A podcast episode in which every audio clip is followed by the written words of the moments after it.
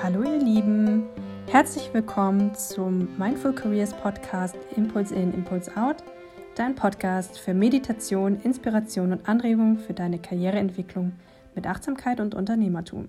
Wie schon in der Intro-Folge angekündigt, möchte ich heute über meine erste Erfahrung mit Meditation machen und es war ungefähr 2018. Ich hatte im Job eine sehr intensive Umstellung. Ich hätte ab sofort eine Führungsposition annehmen sollen und wusste mit dieser ganzen Verantwortung gar nicht umzugehen, so auf die Schnelle, weil es hat sich sehr kurzfristig ergeben.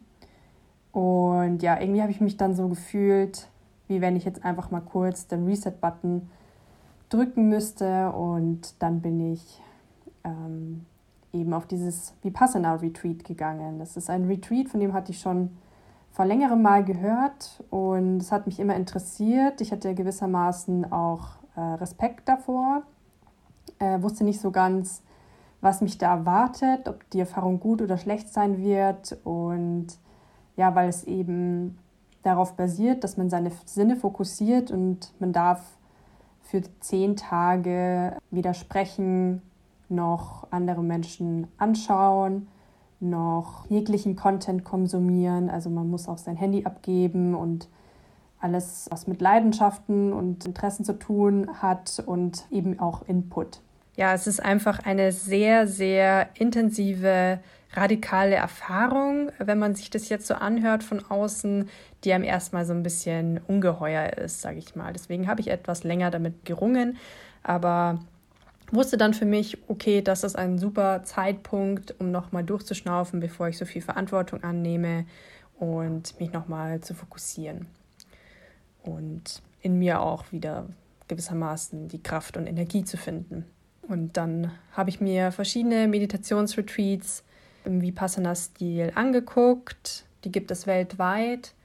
Und ja, ich wollte aber eine maximal authentische Erfahrung und da ich eine Leidenschaft habe für Fernreisen, habe ich mich dann entschlossen, das Ganze in Indien zu machen und habe mir dann Mumbai rausgesucht. Ähm, die hatten eine sehr schöne Pagode auf dem Bild, wo ich mir dachte, oh, da kann ich mir vorstellen, dass ich zehn Tage lang verbringen kann mit diesem sehr ja, eingeengten Setting, das man dann da hat.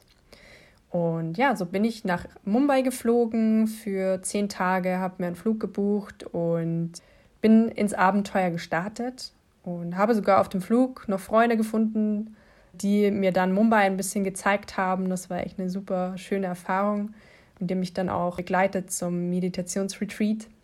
Und ja, es scheint in Indien gängige Praxis zu sein und die Einwohner von Mumbai machen das scheinbar regelmäßig. Das habe ich dann auch im Retreat selbst ähm, festgestellt, weil außer mir war noch eine Russin da. Sonst war eigentlich der Rest von Indern geprägt, was ich auch sehr authentisch fand und irgendwie auch schön, wenn man schon ein fernes Land, das man noch nicht kannte und dann zehn Tage in einem Ort, sage ich mal, ist, dann ist es ja doch schön, wenn man ein bisschen was von der Kultur kennenlernt, auch wenn man sich nicht austauschen darf, erstmal zumindest ja, und das war einfach dann äh, ja eine sehr schöne und aufregende Erfahrung. Ich bin dann so gegen abends, nachdem ich mit meinen Freunden aus dem Flugzeug noch die Stadt ein bisschen besichtigt hatte, in diese Pagode gefahren. Und dann ging es erstmal daran, dass ich meine, mein Hab und Gut mal wegsperre, von mir gehen lasse. Und dann habe ich mein Zimmer bezogen, ein einfaches Zimmer. Ich hab, hatte ein Bett, ein äh, recht hartes und ähm, eine kleine Dusche und einen Schreibtisch und einen Stuhl. Und genau, das war mein Zimmer. Und ja, es hat auch gereicht. Es war jetzt nicht besonders groß. Ich hatte einen Blick in einen Garten. Zum ja, Verweilen war das manchmal gar nicht so schlecht. Und dann hatten wir eine Intro-Veranstaltung wo einfach die Praxis ein bisschen erklärt wurde. Und da haben wir uns dann in einem Raum versammelt und ja, es wurde alles auf Englisch und dann auf Hindi uns mitgeteilt, was uns warten würde. Aber ja, ich war so überwältigt von all den Eindrücken, ich konnte mich noch gar nicht wirklich auf den Inhalt konzentrieren. und auch auf die anderen Menschen. Das war schon sehr faszinierend. Wer sind die so und warum sind die hier? Und dann habe ich mich einfach mal drauf eingelassen und dachte mir schon so insgeheim, oh Gott, was habe ich denn da jetzt gemacht? Hoffentlich komme ich hier wieder raus, mehr oder weniger. Aber ja, so schlimm war es dann gar nicht, wie ich erfahren durfte. Und dann habe ich mich zu Bett gelegt, ich glaube um 8 Uhr oder also richtig früh war schon Bettruhe angesagt, worüber ich dann wiederum sehr glücklich war am nächsten Morgen, da um 4.30 Uhr die Glocke klingelte und es wurde quasi zur Meditation am Morgen gerufen.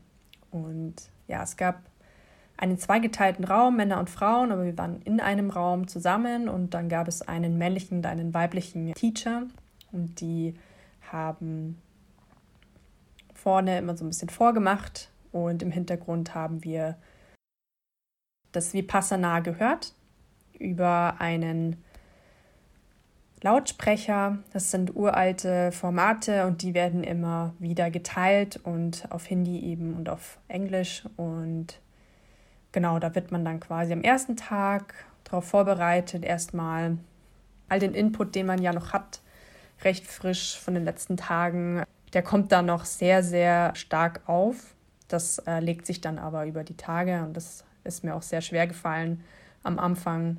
Und wir haben uns einfach mal nur darauf fokussiert, zu atmen und insbesondere den Fluss des Atems zu beobachten, wie er quasi in den Körper ein- und ausfließt. Und dabei haben wir uns ein kleines Dreieck unter der Nase vorgestellt, um unsere Aufmerksamkeit da noch mehr zu fokussieren. Und das hat mir auch echt geholfen. Ich hatte früher schon meditiert mit geleiteten Meditationen, aber das war dann rein körperlich und somit konnte man wirklich dann Zeit für Zeit beobachten, wie ruhig der Geist wird, wenn man sich auf etwas fokussiert.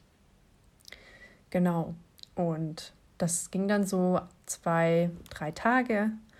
Und dann haben wir angefangen, einen sogenannten Bodyscan zu machen. Also wir sind quasi von oben bis unten durchgegangen, von Kopf bis Fuß und dann wieder von Fuß bis Kopf und haben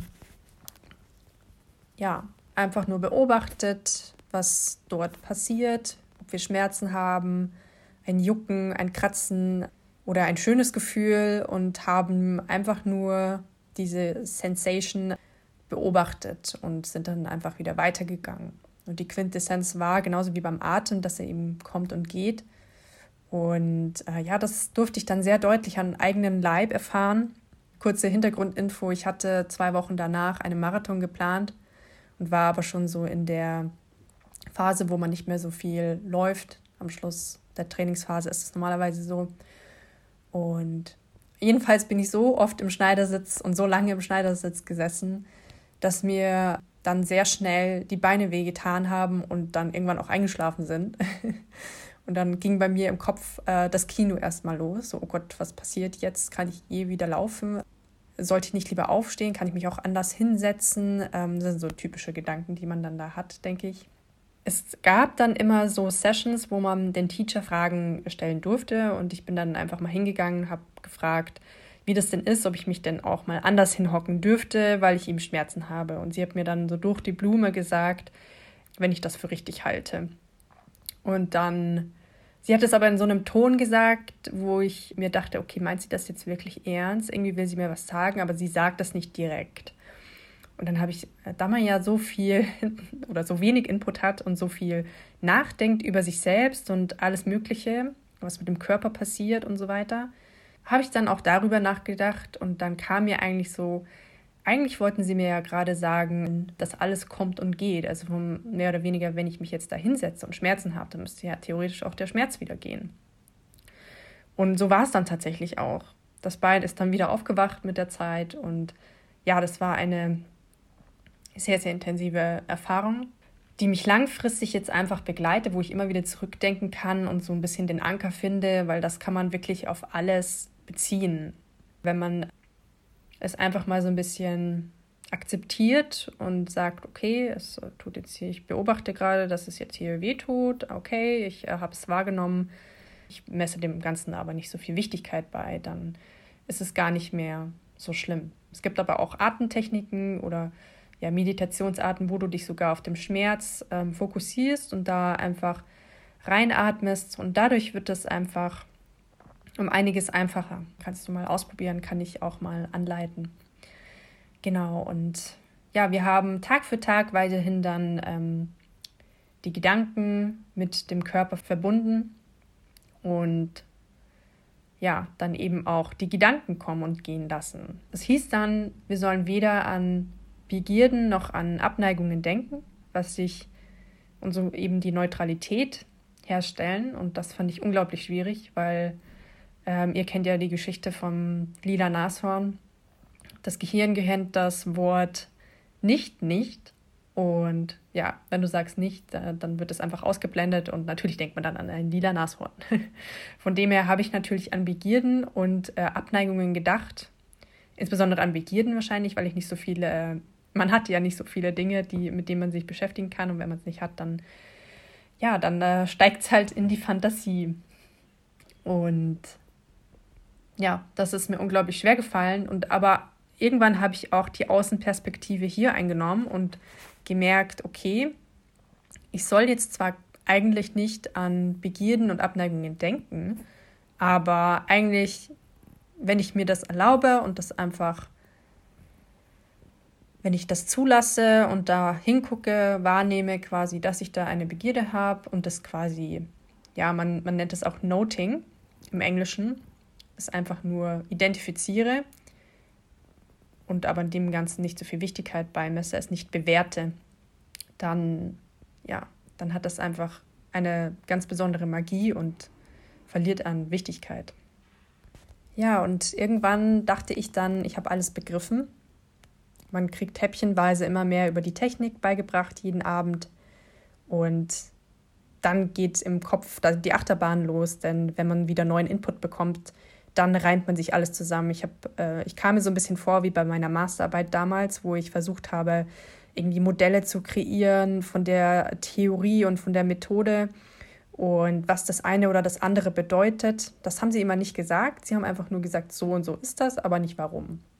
Und das habe ich mir dann natürlich in meinem stillen Kopf vor mich hingereimt, was das Ganze sein soll, bedeuten soll. Und das heißt auch, dadurch, dass man eben den Körper und den Geist verbindet und den Input sage ich mal, abschaltet, dass man viel mit seinem Unterbewusstsein auch arbeitet. Und das war, fand ich tatsächlich auch so. Also es kamen verschiedene Themen, die mich beschäftigt haben, immer mal wieder hoch aus ganz verschiedenen Themengebieten. Und auf der anderen Seite war ich mir aber auch sehr klar bewusst, was ist mir wichtig, wie möchte ich mal Danke sagen, was würde ich gerne mal ausprobieren, Ideen, die man vielleicht mal hat, die man sich aufschreibt oder wieder beiseite legt, die konnte man mal zu Ende denken. Und ja, das war einfach eine wahnsinnige Erfahrung. Wann kommt man denn zu sowas oder wann hat man so einen frischen Geist, dass man sagt, das ist dir gerade ganz klar? Ja, und jedenfalls, irgendwann dachte ich mir dann so, ja, okay, nach Tag 5, okay, ich habe es verstanden, wie es funktioniert. Eigentlich könnte ich ja jetzt aufhören. Und auf der anderen Seite bin ich auch langsam wahnsinnig geworden. Immer dieselbe Umgebung, keine Leute. Man konnte in dem Garten ähm, so eine Acht laufen. Das war ein ganz schöner Blumengarten. Und da hatte man so einen kleinen Blick rein ähm, nach Mumbai.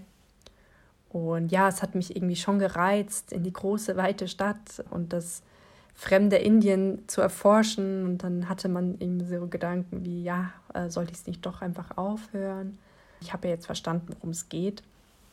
Aber ja, irgendwie habe ich mir gesagt, nee, du ziehst es jetzt durch und ja, legst dann volles Zeug rein und dann kannst du richtig stolz auf dich sein, wenn du es beendet hast. Und wer weiß, was noch mit dir so passiert. In den letzten Tagen ist ja auch einiges, ist einiges gelernt und ist einiges ja in dir vor sich gegangen. Und dann habe ich mich entschieden, dort zu bleiben. Und ja, noch zum, so ein bisschen zu dem Tagesablauf. Also 4.30 Uhr ging es los und immer so ein, eineinhalb bis eine Stunde eine Meditation und dann hat man einfach den ganzen Tag lang geübt, hat immer mal wieder zwischendurch so Pausen. Es gab dann auch mal ein Frühstück oder das Mittagessen und nachmittags einen Snack und ja, das war auch äh, irgendwie sehr erfrischend. Es gab dann immer so eine so ein Chanten, einen Gesang, einen meditativen Gesang in der Zwischenzeit, was so ein bisschen auch die Gedanken wiederum angeregt hat und was irgendwie dem ganzen energetischen nochmal einen Fluss gegeben hat. Und ja, man hat dann natürlich auch immer so die anderen beobachtet, wie geht es denen dabei und ähm, wie schauen die aus, was sind das für Leute und hat sich dann so Bilder gemacht. Das war auch ähm, interessant, weil ähm, ja, ich bin dann im Garten, habe ich meine Runden gedreht, weil ich hatte ja bald meinen Marathon und musste mir natürlich ähm, zumindest meine Schritte reinkriegen, wie ich mir ausgemalt habe. Und ja, dann hatte man sich einfach so Dinge über die anderen überlegt, wie die wohl sind und was sie machen und was mit denen wohl los ist und so. Und ja, das war dann ultra witzig. Nämlich am zehnten Tag, da durfte man dann nach einer Meditationssession, nach der letzten mehr oder weniger, wenn die Theorie beigebracht wurde, durfte man wieder mit den anderen reden. Und dann, äh, mein ganzer Körper hat pulsiert. Ich hatte noch nie so viel Glücksgefühle auf einmal. Das war echt Wahnsinn. Also plötzlich war jeder mein Freund und ich möchte, wollte mit jedem sprechen und jedem erzählen, wer ich bin und fragen, wer sie sind und ähm, über ihre Erfahrung sprechen. Und ja, es war wahnsinnig toll. Ich habe unglaublich viele neue indische Freunde gewonnen und ja, man hat aber auf der anderen Seite dann ähm, auch gemerkt, was das eigentlich mit dem Kopf macht, diese ganzen Gespräche. Denn wir haben uns danach nochmal in eine Meditation begeben und ich habe einfach erstmal gemerkt, wie sehr sich meine Gedanken über die vorherigen Gespräche kreisen und wie, wie ich quasi in der Vergangenheit bin. Und ja, durch den Atem kann man einfach dann wieder ins Hier und Jetzt kommen. Und das ist eben auch so, neben dies alles kommt und geht, die Quintessenz aus diesem Meditationsretreat, ja, dass wir alle Antworten in uns haben, dass wir uns selbst immer wieder zurück zur Balance und Neutralität und aber auf der anderen Seite auch Freude bringen können.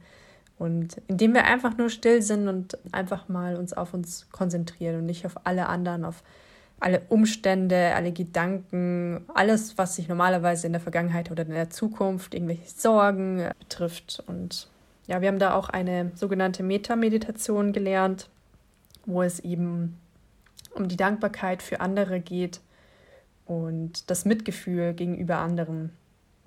Und das ist auch eine sehr, sehr schöne Praxis, die ich auch hier gerne mal teilen möchte. Einfach, ja, dass man mal aus seinem eigenen Kopf rausgeht und die andere Perspektive einnimmt und einfach mal dankbar ist für alles, was oft einfach in die Selbstverständlichkeit reinrutscht. Ja, die Gesundheit von dir, von mir, von anderen, von meiner Familie, von ähm, ja, dass es Lebewesen auf der Welt gibt und so weiter und so fort. Und ja, also es war eine sehr, sehr intensive Erfahrung für mich und äh, ich möchte es nicht missen. Es gibt sogar ganz, ganz tolle Locations im Himalaya und so weiter. Und das heißt, man soll die Praxis weiterführen, eine Stunde am Tag ähm, die Vipassana-Meditation praktizieren. Das fällt mir mittlerweile unglaublich schwer. Ich habe es gerne mal vor äh, wichtigen Angelegenheiten, vor insbesondere vor langen Läufen oder vor ja, wichtigen Gesprächen mache ich das. Aber es fällt mir sehr schwer, wenn man keine Gruppe hat, da diese Energie und diese Konzentration und den Fokus herzustellen. Nichtsdestotrotz meditiere ich auf eine andere Art und Weise und es ist einfach wichtig, dass man nicht aufgibt und sagt, ja, okay, das klappt nicht für mich und ähm, ich gebe auf, weil ich sehe deutlich die Effekte, insbesondere wenn man es regelmäßig macht, wenn man dabei bleibt. Das ist einfach auch ein Muskel, wie äh, wenn ich laufen gehe, den man regelmäßig trainieren muss und dann, ja, es fällt einem einfach auf im Alltag.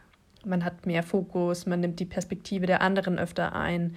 Man, ja, man betrachtet Dinge mehr von außen und versucht, nicht immer in Vergangenheit und Zukunft zu sein. Und wenn man das ist und man stellt das fest, wo, wo man ja eine größere Fähigkeit dazu bekommt, dann weiß man, wie man immer wieder zurück ins Hier und Jetzt kommt, wie man sich hier verankert und auch wie man so ein bisschen Abstand nimmt zu seinen eigenen Emotionen und zu einem selbst, weil ja, die werden produziert durch unsere Gedanken und ja, manchmal sind die einfach unbegründet, basieren auf unserer Erfahrung und ja, können einfach das Leben halb so lebenswert machen. Von dem her, ja, das ist eine wunderbare Methode und deshalb habe ich auch Mindful Careers gegründet, weil es für mich eine sehr transformierende Erfahrung war. Und ja, weil ich das jetzt einfach auch weitergeben möchte. Und ja, insbesondere im beruflichen Kontext eben, wie ich im Intro gesagt habe, ist es meiner Ansicht nach essentiell. Wir haben so viel Kontakt mit so vielen unterschiedlichen Menschen und wir machen uns so viel, so einen hohen Anspruch an uns selbst. Und man muss immer schneller, weiter, höher kommen und sieht eigentlich gar nicht so zurück, was eigentlich alles schon passiert ist und wer man eigentlich schon geworden ist und ja, was eigentlich das Wichtigste ist, das Essentielle. Und vielleicht auch manchmal vergisst man, was man eigentlich möchte und wer man eigentlich ist, so ein bisschen, wenn man in so eine Rolle reingeboren wird. Und das ist durch Meditation einfach wiederzufinden. Und das möchte ich einfach weitergeben. Und ja, ich freue mich, wenn das für euch spannend war. Schreibt mir gerne Feedback, Kommentare unter den Instagram-Post und dann freue ich mich, wenn ihr nächstes Mal wieder dabei seid und wenn auch ihr äh, Erfahrungen, positive Erfahrungen mit Meditation gemacht habt, teilt sie gerne mit mir. Ich bin sehr gespannt und freue mich. Bis bald. Breathe in, breathe out. Stay tuned.